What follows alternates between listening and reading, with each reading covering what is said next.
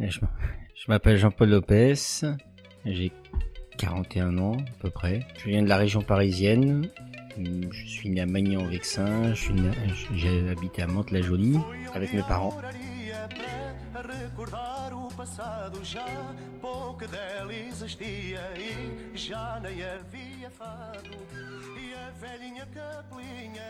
Son père, Francisco Antonio Lopes Esteves en portugais, Lopes Esteves Francisco en français, est né à Caria Belmonte au Portugal et a quitté celui-ci en 1964.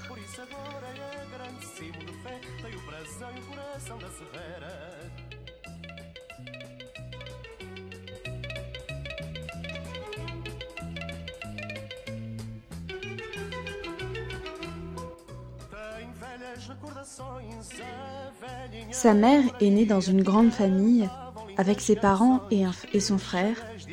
Elle a eu trois autres frères morts quand ils étaient petits. Elle a donc grandi avec son frère dans sa famille chez ses parents.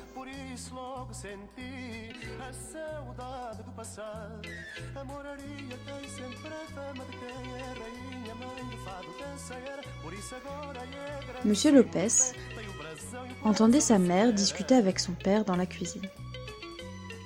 Elle voulait qu'il parte en France, mais son père ne voulait pas. Il a alors décidé de partir s'installer en France, sans que son père le sache. Il s'est renseigné sur les horaires des trains et est parti en train, à l'âge de 16 ans.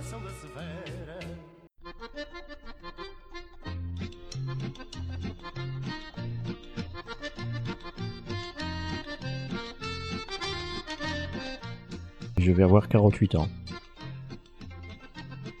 Je suis né à Thionville. J'ai un père, une mère, euh, un frère et une sœur. Mes parents sont d'origine italienne tous les deux.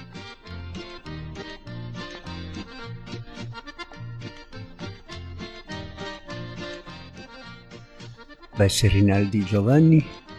Et dans quelle famille avez-vous Oh là là, une grande famille de 10 enfants et plus les parents. cinq frères et cinq sœurs.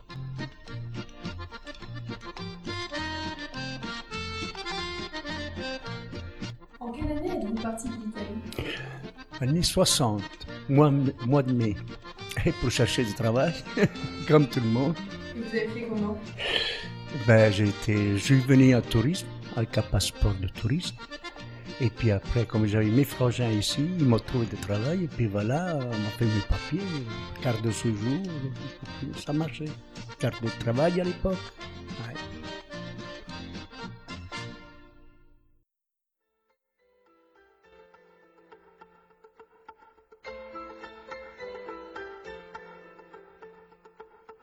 Ça fait tellement longtemps qu'ils sont arrivés en France que je sais pas du tout. C'était un peu compliqué au début parce qu'ils parlaient pas la langue quand ils sont arrivés. Et après, c'est rien.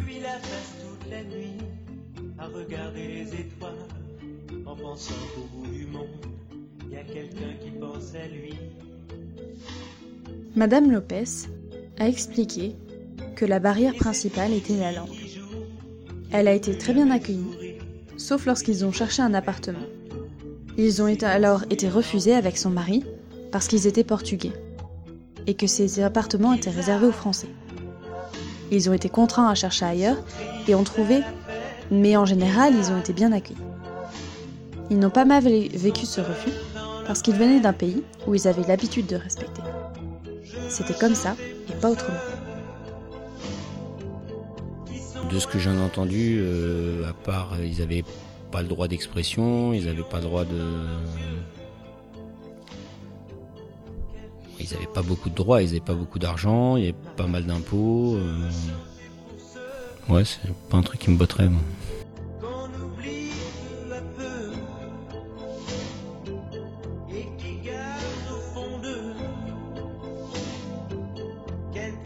Monsieur Lopez nous explique ne pas avoir ne pas réellement avoir mal vécu la dictature.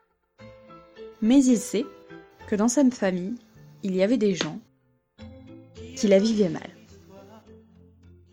Il nous explique aussi qu'au Portugal, il savait qu'il ne pouvait pas parler.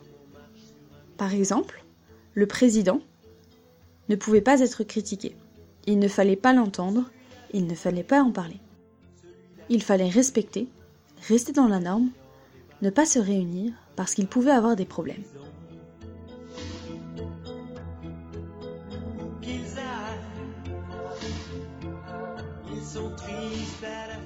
L'apprentissage de la langue, c'est dur ou ça va Pas si dur que ça, non, parce que bon, tout, tout dépend là, là, à qui on a affaire. Si on trouve une bonne compagnie qu'on est à l'aise avec, alors on dit des mots, bon, c'est pas comme ça, c'est comme ça, c'est comme ça qu'on a appris, parce qu'à l'école, on n'a jamais été. Et puis voilà, c'était comme ça. Mais je peux pas me plaindre parce que j'ai bien vécu. Vous avez jamais été à l'école? Ben non, si, en Italie. Oui, les cinq années de, de alimentaire, quoi. Mais en France, non.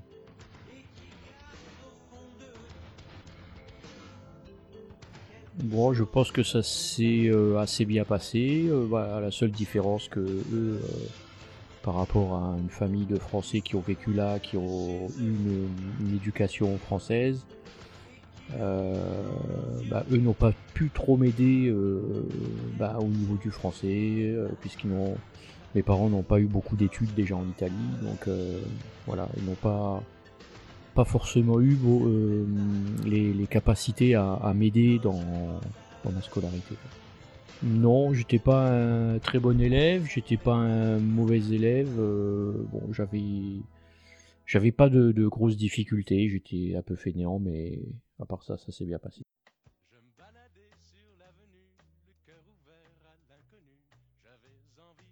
Bah, ils étaient contents que de ils étaient contents que je puisse faire des études euh, parce qu'eux ont dû arrêter très jeune. Mais j'en ai pas fait beaucoup donc un peu énervé. Mais ouais, donc euh, bah, ils étaient contents que je puisse faire des études, même si je me suis arrêté au bac et que je suis parti. Et euh, tu sais pourquoi ils sont arrêtés de faire leurs études? Ah bah parce qu'il fallait travailler pour gagner de l'argent, pour ma mère et pour mon père parce qu'il est parti du Portugal parce qu'il y avait la dictature à l'époque et euh, c'était pas vivable donc il est parti en France euh, pour fuir la dictature et donc il a dû arrêter ses études. En effet, Madame Lopez ne peut jouir, ne peut que jouir du fait qu'ils aient pu étudier, et regrette le fait qu'ils n'aient pas continué, même s'il s'en sort très bien dans la vie malgré le fait qu'il n'ait pas fait de grandes études. Elle aurait aimé le voir aller plus loin.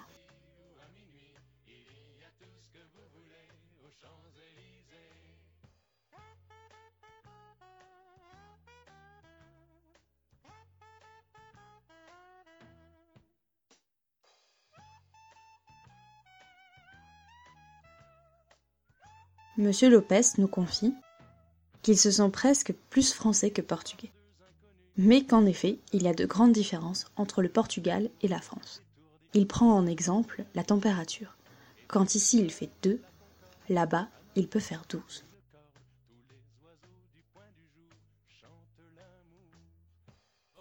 Ça me dépasse, je, je me prends pas la tête à savoir français ou portugais, pour moi il n'y a pas de... Je m'en fous, je, je vis sur Terre et je- j'ai pas de problème de, avec ça quoi.